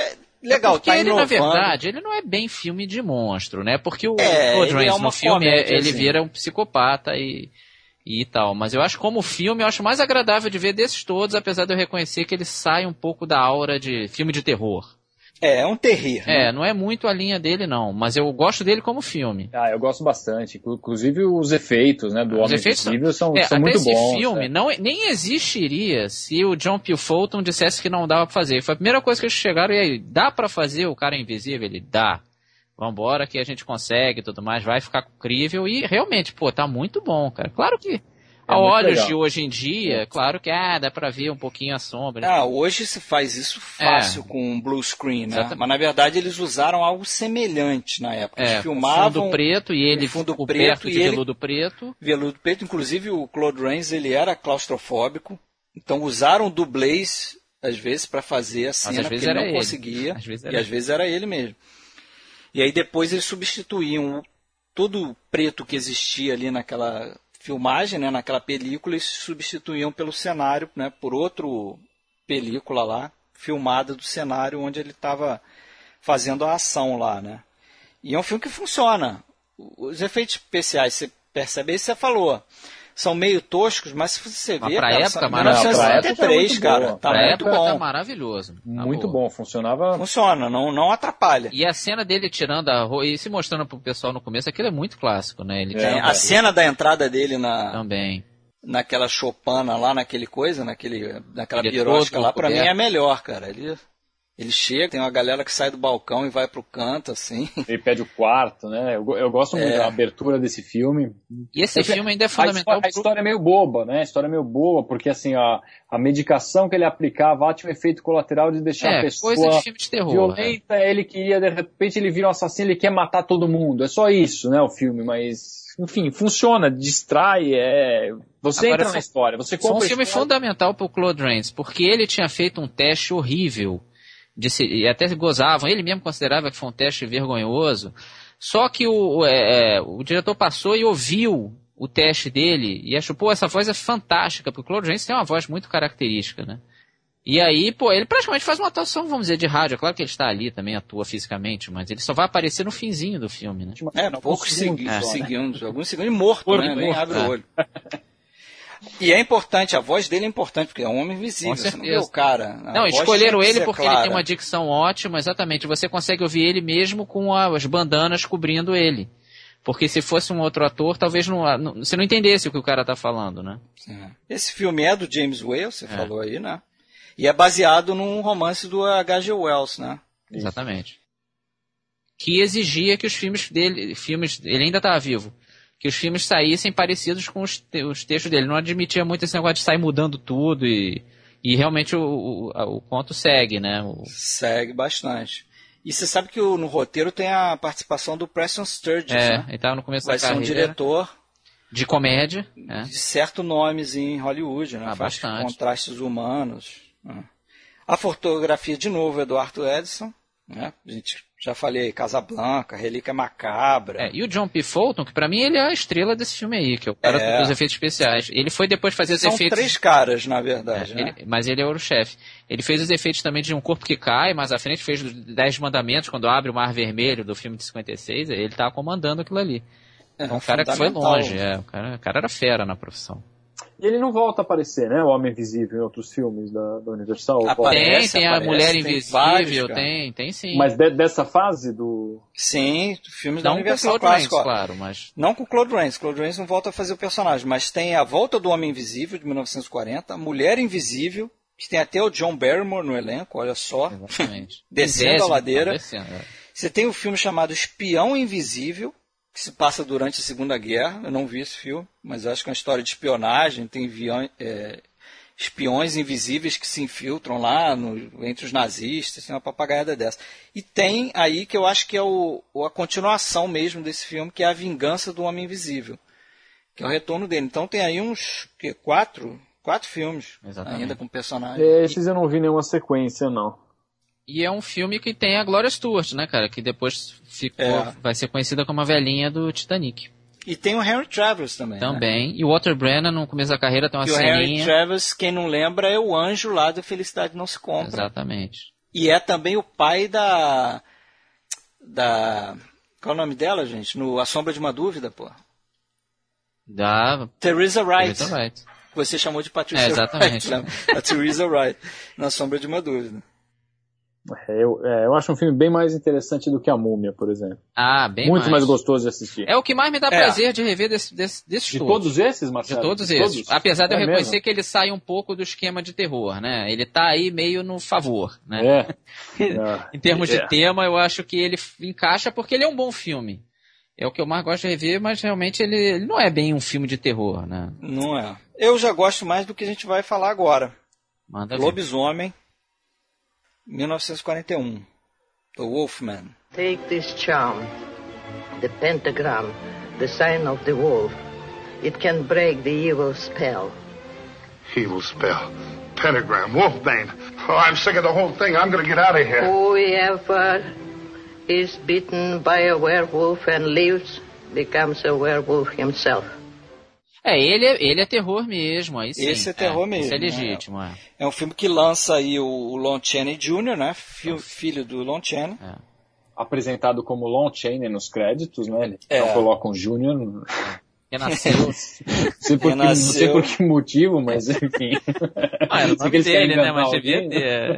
É. A Universal, é bom falar, já tinha produzido um filme de lobisomem, que é o Lobisomem de Londres, de 1935. Mas o primeiro grande É, sucesso pegou ele. é esse filme, né? E o roteiro é do Kurt Siodmak, que é irmão do, do Robert Siodmak.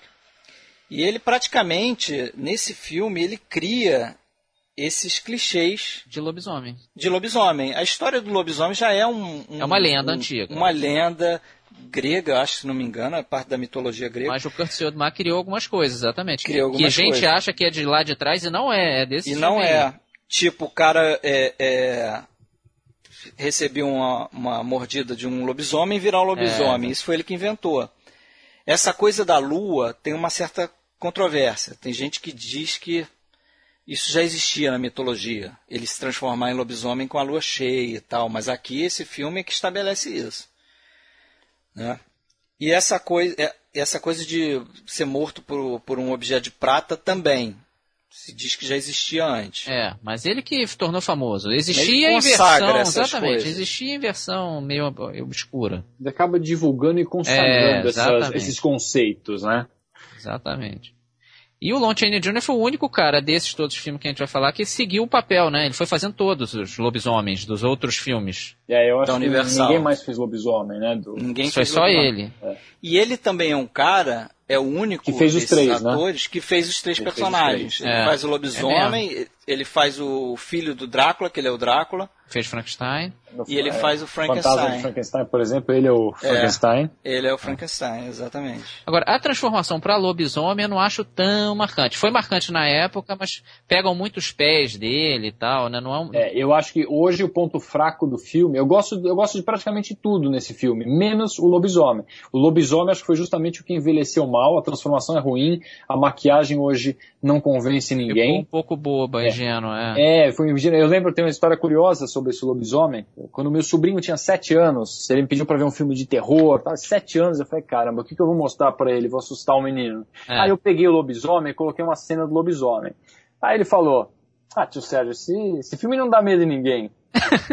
Aí o que eu fiz? Tá bom, você quer ver um pouco mais forte? O que eu fiz? Botou eu peguei Exorcista, um né? Não, eu peguei um lobisomem americano em Londres e coloquei a cena Ah, da esse sim. transformação. Ele É ficou uma incrível. semana sem dormir. É.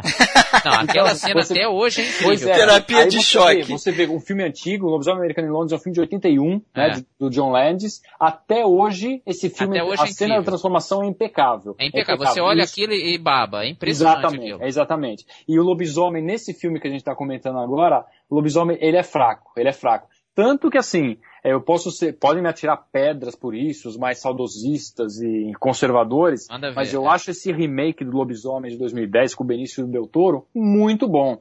Sabe? Muito legal. Ele Muito pegou bom, não diria, mas é, é interessante. é, eu acho é. que é um ótimo filme, usou tem, é cheio de computação gráfica, mas é muito bonito que eles usem computação gráfica. O som é excelente, o ataque no, no acampamento dos ciganos, o uso do som ali. Eu acho que é um filme muito bem feito que honrou o filme original. Ele melhorou o que o filme tinha de fraco, né? E hoje é um filme que assim, eu assisto com prazer. Lembrando desse filme, eu assisto com prazer. Eu acho que é um remake muito digno, Lobisomem. Mas você sabe que esse de 41, o script original do Kurt Siodmak, o, o personagem, o lobisomem, na verdade você não ficaria com muita certeza se ele se transformava em lobisomem ou se era uma paranoia da cabeça É, dele, tinha do isso. Lawrence Talbot. Os produtores é que forçaram a barra e falaram, não, pô, a plateia quer ver o cara se transformando, É. quer ver o lobo. É, então, e se eu não me engano até, eu até não falei porque eu não tenho certeza, a gente pode confirmar isso depois, quem estiver ouvindo também pode confirmar, eu posso estar errado, porque faz já um tempo que eu vi, mas se eu não me engano, o Lobisomem de Londres também não é um lobisomem.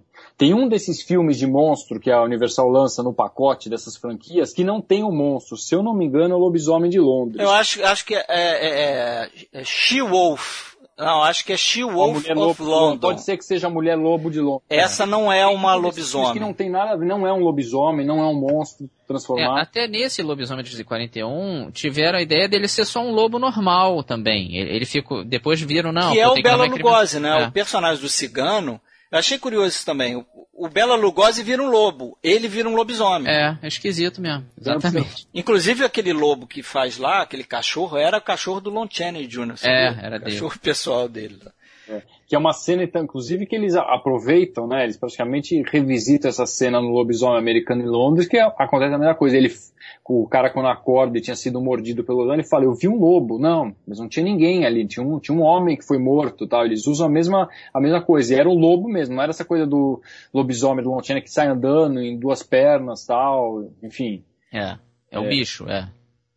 era o bicho. Por quê, né? Se ele tinha virado um lobisomem também. Pois é.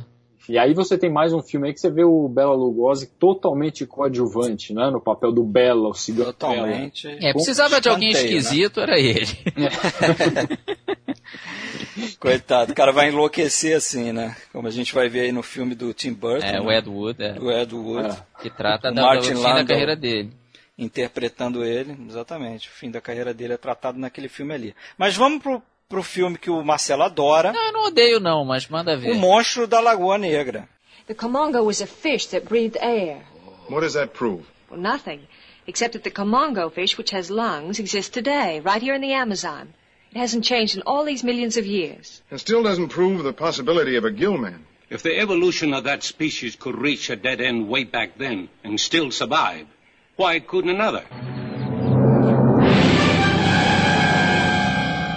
É, eu acho mais fraquinha desses. Marcelo, eu vou trazer uma pessoa aqui que vai discordar de você. Manda ver. Ingmar Bergman É, eu sei. Adorava esse filme. Ah, mas o via Hitchcock adorava todo o aniversário dele ele via. Hitchcock adorava o Bench. Todo mundo Contando o podre, né? cara. Da galera aí. Todo aniversário ele Mas eu assistia. gosto desse filme, cara. Não... Eu não acho o Monstro da Lagoa Negra uma droga, não. Eu acho ele medíocre, um filme comum, vamos dizer assim, é mais um filme de terror, não acho.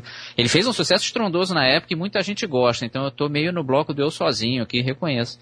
Mas eu não vejo nada demais nele, não é um filme que é, me dê vontade de rever, já vi duas vezes e pra mim considero que tá bom demais, já chega, vamos ver outros filmes, por favor. É, eu, eu também não vejo nada demais nele. Aliás, ele tem todo o tipão de tantos, de dezenas de filmes B que a gente via na década de 40, 50, esses filmes de terror, de, de produção De ficção de científica ficção, de ficção, né? às vezes ficção misturada com terror, isso, isso existia muito, ele é muito jeitão daquilo, né? Tarântula. É, então, eu acho que não tem nada nele que. Tem a. Eu não sei se o custo dele foi tão baixo assim, com todas aquelas eh, cenas submarinas, né? Ele que foi feito em 3D, não deve ter sido muito barato, não, não. deve ter sido barato esse filme, mas.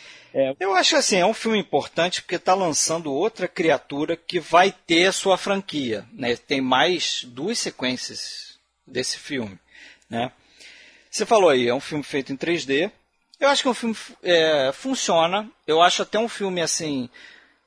Até meio que da qualidade, porque quando você vê esses filmes aí que a gente citou, né, que partiram mais pro lado comercial, tipo a Mansão de Frankenstein, a Casa de, Frank, de, de Drácula e tal, esse filme ainda mantém, eu acho, uma certa qualidade que te remete a esses outros filmes que a gente falou antes, né? Não, não, não acho que ele esteja É, ele é no um pouco nível mais digno, é. do Frankenstein, do. Drácula, mas ele é um pouco mais digno nesse sentido.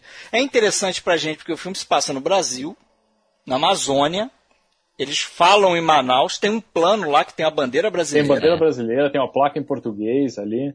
Mas é tudo filmado na Flórida, isso aí não... É, eles dão aquela enganada. Tem, tem lá o título lá, né? Instituto Agora, se- Biologia. de- É, Instituto de- Biológico. Mas se o Amúmia lembra da o... Marinha, né, se o vai ser Amúmia lembra o... O Drácula, O Drácula. Eu acho que esse, livro, esse filme lembra também um pouco o King Kong, não acha? Não, a fixação dele pela menina e tudo mais. É, tem essa coisa de A Bela e a Fera. É. né? Inclusive, a ideia de fazer esse filme foi do produtor do filme e ele, e ele se baseou num- numa história que ele escutou. Olha que coisa É, o engraçada. William Elland, esse produtor é o William Elland, É. foi o jornalista do Cidadão Kane. Ele escutou o. Exatamente. E ele escutou, nessa época, ele escutou o Guilherme Figueroa, que era um, diretor de fotografia mexicano bom, badalado, fez filme com o Buñuel e tal. Ele escutou a história do, do, do Figueroa dizendo que na América Latina tinha uma criatura que era meio um homem-peixe, que com essas características e tal. Ele ficou com aquilo na cabeça e depois chamou alguém para fazer o roteiro, né? É, se for ver, Baseado lembra até um pouco a história do Boto, né? De, de vir pegar a menina e tudo mais. Se for ver, É, por Levar aí. pra baixo d'água. É, De repente é essa história que ele até Só que ele, contou, o né? monstro não tem nada a ver com o Boto, é. O monstro é, É, monstro Não mesmo. tem. É, Aliás, aliás, o monstro é meio ridículo, com todo respeito. Aquela, você vê que é uma pessoa ali com uma É, fantasia. É, né? isso incomoda. E, e eu também acho que o timing do filme de mostrar o monstro foi errado. Eles mo- mostram muito rápido o É. monstro, né? O uso da ah, ele música acaba, ele incomoda. acaba de mostrar o fóssil sendo achado e pronto, já vai para outro plano, já mostra a mão Não do tem monstro mistério, é. mostrando que já existe um monstro ali. Ai. Você não acha que hoje a música incomoda? Incomoda. Quando ele aparece, é...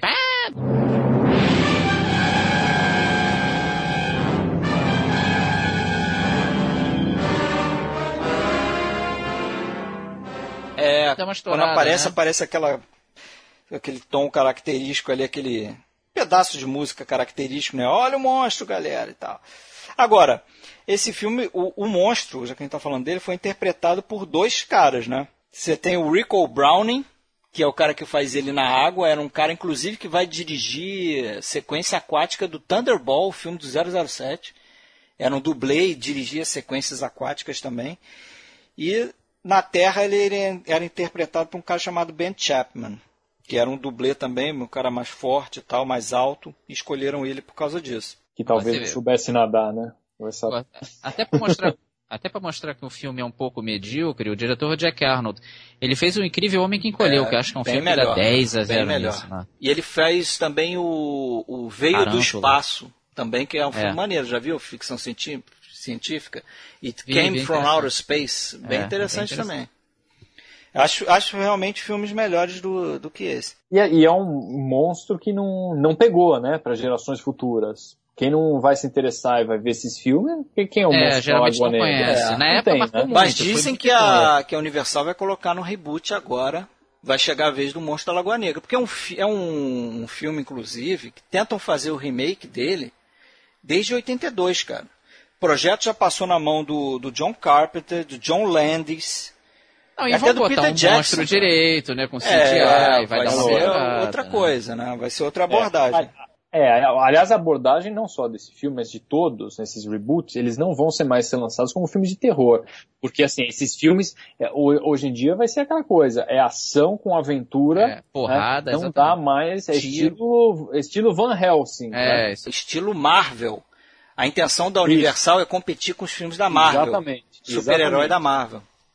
É, É, por isso que eles hoje ninguém mais reboot. vai te assustar com esses, com esses monstros, né? Uma curiosidade, esse filme é mencionado quando aquela cena famosa da Marilyn Monroe que sobe o, o vestido dela no Pecado Marolado. Eles, o casal Tom Will e a Marilyn Monroe tinham acabado de ver esse filme. Ela até fala que sente pena do monstro. Aí quando levanta a saia dela, esse, esse filme marcou muito, cara. É, Mas eu realmente acho que ele é um clássico do, do gênero. É, a gente não é um pode clássico. contestar. Agora, terminando isso, vamos falar aí de alguns monstros, não necessariamente da Universal, né?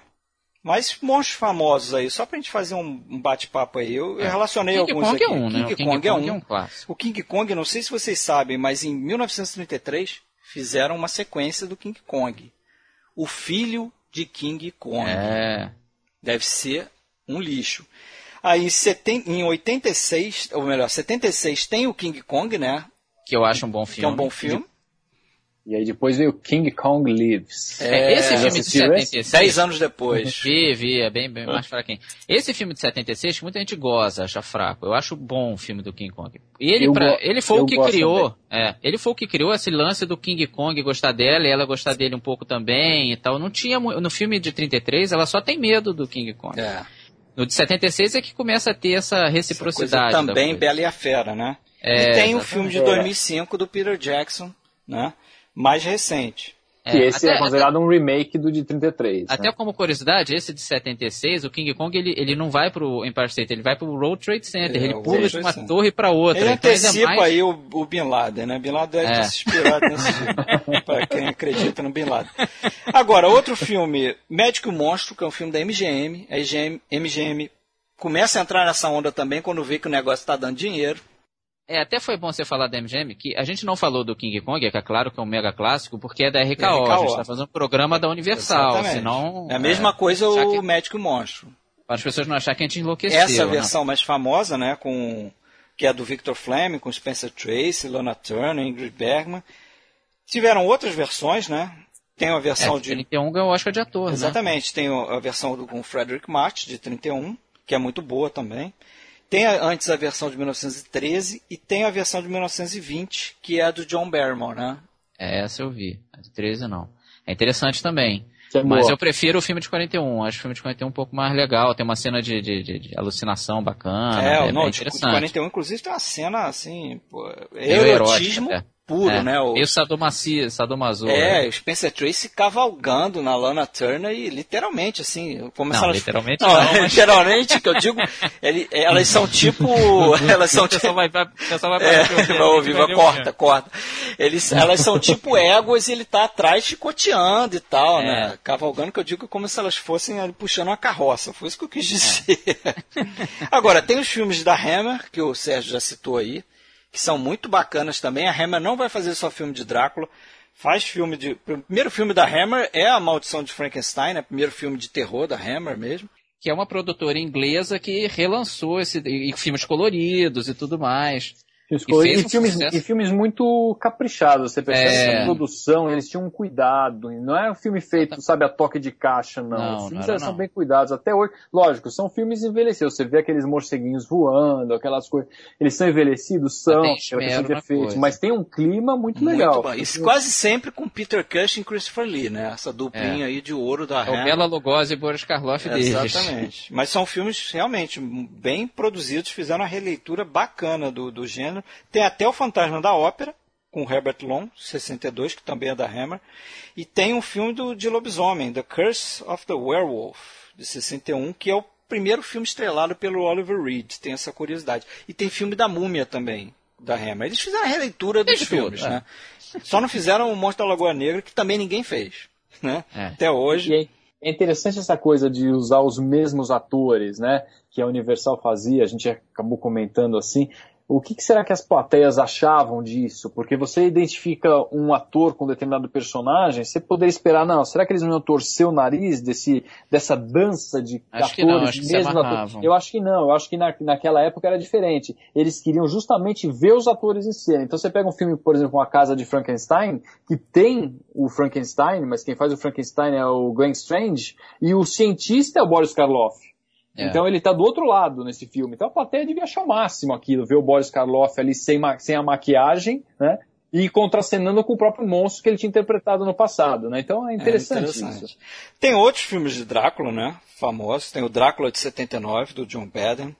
Né? Tem os Nosferatos, que a gente já citou aqui. Que é um filme muito bom, hein? O É, é, muito bom. 69. As Você até falou bem da música, né? A música. É, tem a música, a trilha do John Williams, que é muito boa. É o Frank Langella como, Como Drácula e o Laurence como Olivier Drácula, como Van Laurence Helsing. Olivier, o professor Van Helsing. O filme tem uma fotografia bonita, meio com É bem, névoa. bem caprichado. E é um filme É- meio é muito esquecido, bonito. né? Ele é meio esquecido. Eu já, eu já li que esse filme passou meio batido porque eles estavam na época, final dos anos 70, em que os filmes de terror acabavam servindo de motivo de chacota e serviam É. como pano de fundo para comédias.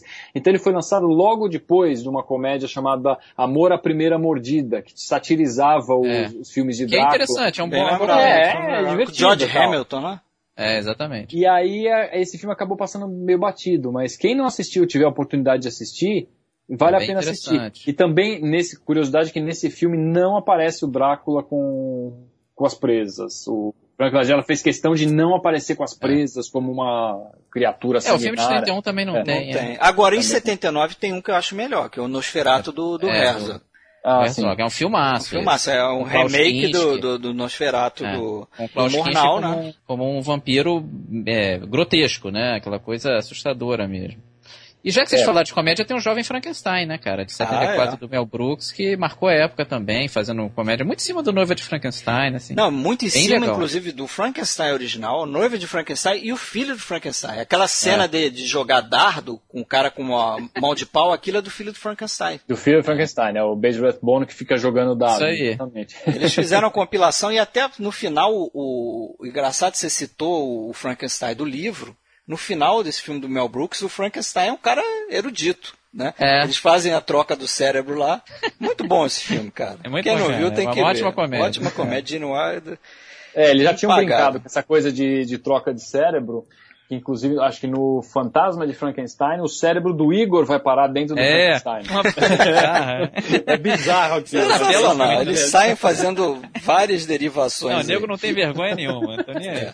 Tem o Drácula de Bram Stoker, de 92, Do, do Coppola, que é bem bacana. Eu acho bacana aquele filme. O visual seja- dele é muito bonito. O visual é lindíssimo. Talvez seja a versão mais assim, que também ele, ele já tem o título, né? Drácula de Bram Stoker. Ele já colocou, embora ele não seja tão fiel assim É, ao livro. fiel Quem assim. lê o livro sabe que não existe nada daquela coisa de romance do, do Drácula Não. sedutor. Aquilo não existe. Aliás, o livro é todo em cartas, né? Tudo carta. Tudo carta de cartas, alguém pra carta diários. de- é. É. Não tem narração diários. mística. O Drácula ele é descrito como um monstro sanguinário mesmo, não tem nada dessa coisa de seduzir as mulheres, coisa assim. E o, e o Coppola no Drácula de Bram Stoker ele coloca, tanto assim, o final ele muda, quem mata o Drácula no final, ele faz a, a própria mina ma- matar o Drácula, né? E não o, Mas o mesmo assim o Jonathan. filme é bacana. Mas é um filme legal, é um Sim, filme é um legal. que funciona legal. Eu descobri que tem um filme pra TV, de 1977, que dizem que é bem fiel ao romance do Bram Stoker. Não sei se é dos mais fiéis, mas ele é marcado por causa disso. E o Drácula é interpretado pelo Luiz Jordan. Vejam só, estranho, né? Tem o Drácula 2000, que é um recente, recente, né, pra gente, né? O filme É, tem aí esse 15 é o anos. nosso jeito de dizer. Mas é o Gerard Butler que faz o, o Conde, o Christopher Plummer faz o Van Helsing, mas parece que é um filme meio tosco, eu não vi não. É, não é grande coisa E não. tem o recente, esse mesmo, ano passado, Drácula Untold, que é aquele que eu citei lá no início, que algumas pessoas acham que já é o início do reboot da Universal, mas parece que não é. É estranho falar disso do reboot da Universal, né? Se você fosse considerar o Lobisomem como reboot, ok, eles fizeram um remake que é explicitamente baseado no filme original, né? Mas. Até cita Dra- que é do roteiro do Senhor do Mar. Pois é, pois Mas é. é da Universal Agora- esse? Acho que não é. Eu acho que é sim. É? Acho que é, acho que é sim. Assim. Mas assim, o, o reboot, pra, só para ficar claro, é a ideia de ter um universo como tem o universo da Marvel.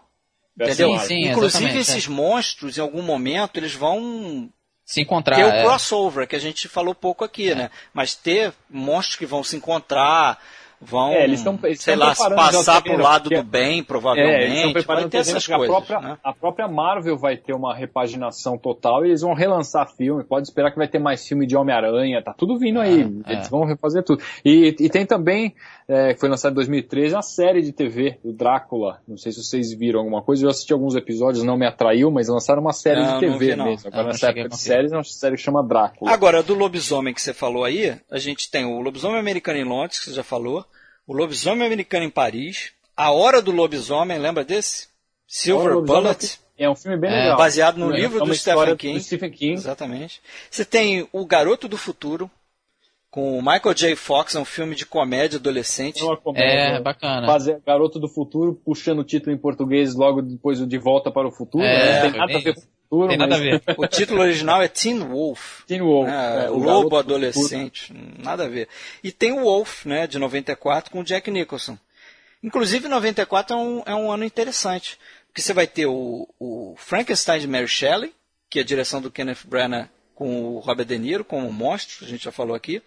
Você vai ter o Wolf. Cadê? Tem um filme de, de vampiro também, de 94, que agora... me- é, Entrevista com Vampiro. Entrevista com Vampiro. Entrevista com É. Vampiro, com o Tom Cruise e o...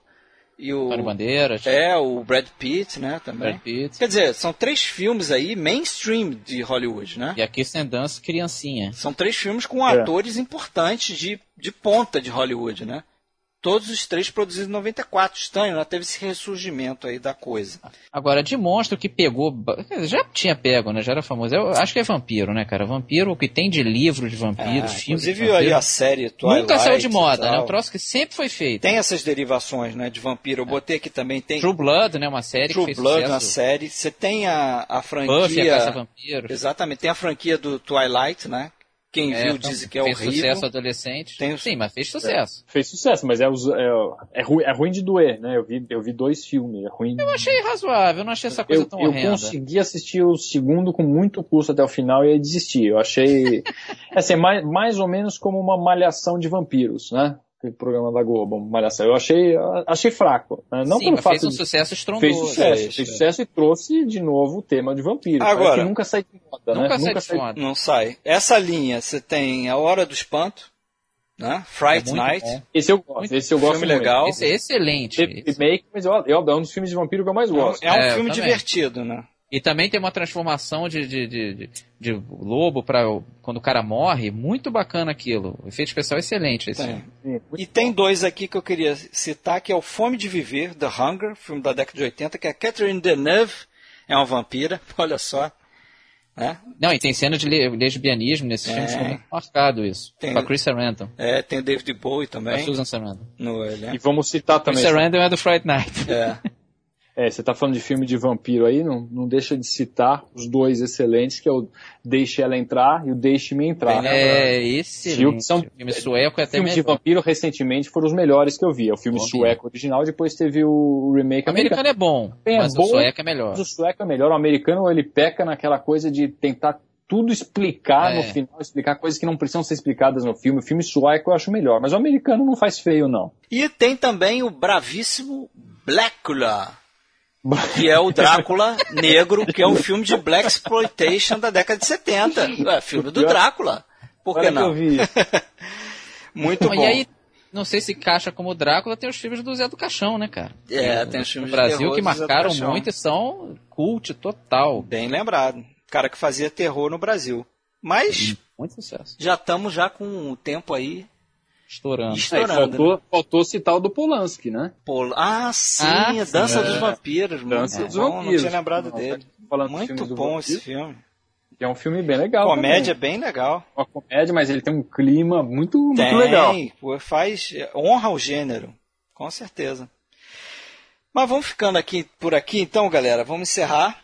Já temos aí quase duas horas. Vamos que E qual que é o favorito, então, de vocês? Dessa, em todos esses filmes Dos oito da Universal, Dos oito, pra mim, é o. Homem Invisível. pra mim, acho que ficou sendo Drácula. Nesse, nessa Não, de revisão. todos, tudo, tudo, Todos, tudo. Tudo, tudo, Drácula. Pra mim, talvez o Nosferatu, cara. Mas... Não, não, não, não. Tudo dos oito da Universal. Ah, tudo dos oito. É, é os oito principais. Pra mim, é o Homem Invisível. Eu acho que eu fico com Drácula. Você, Sérgio? Frankenstein disparado. Legal, cada um escolheu um. É.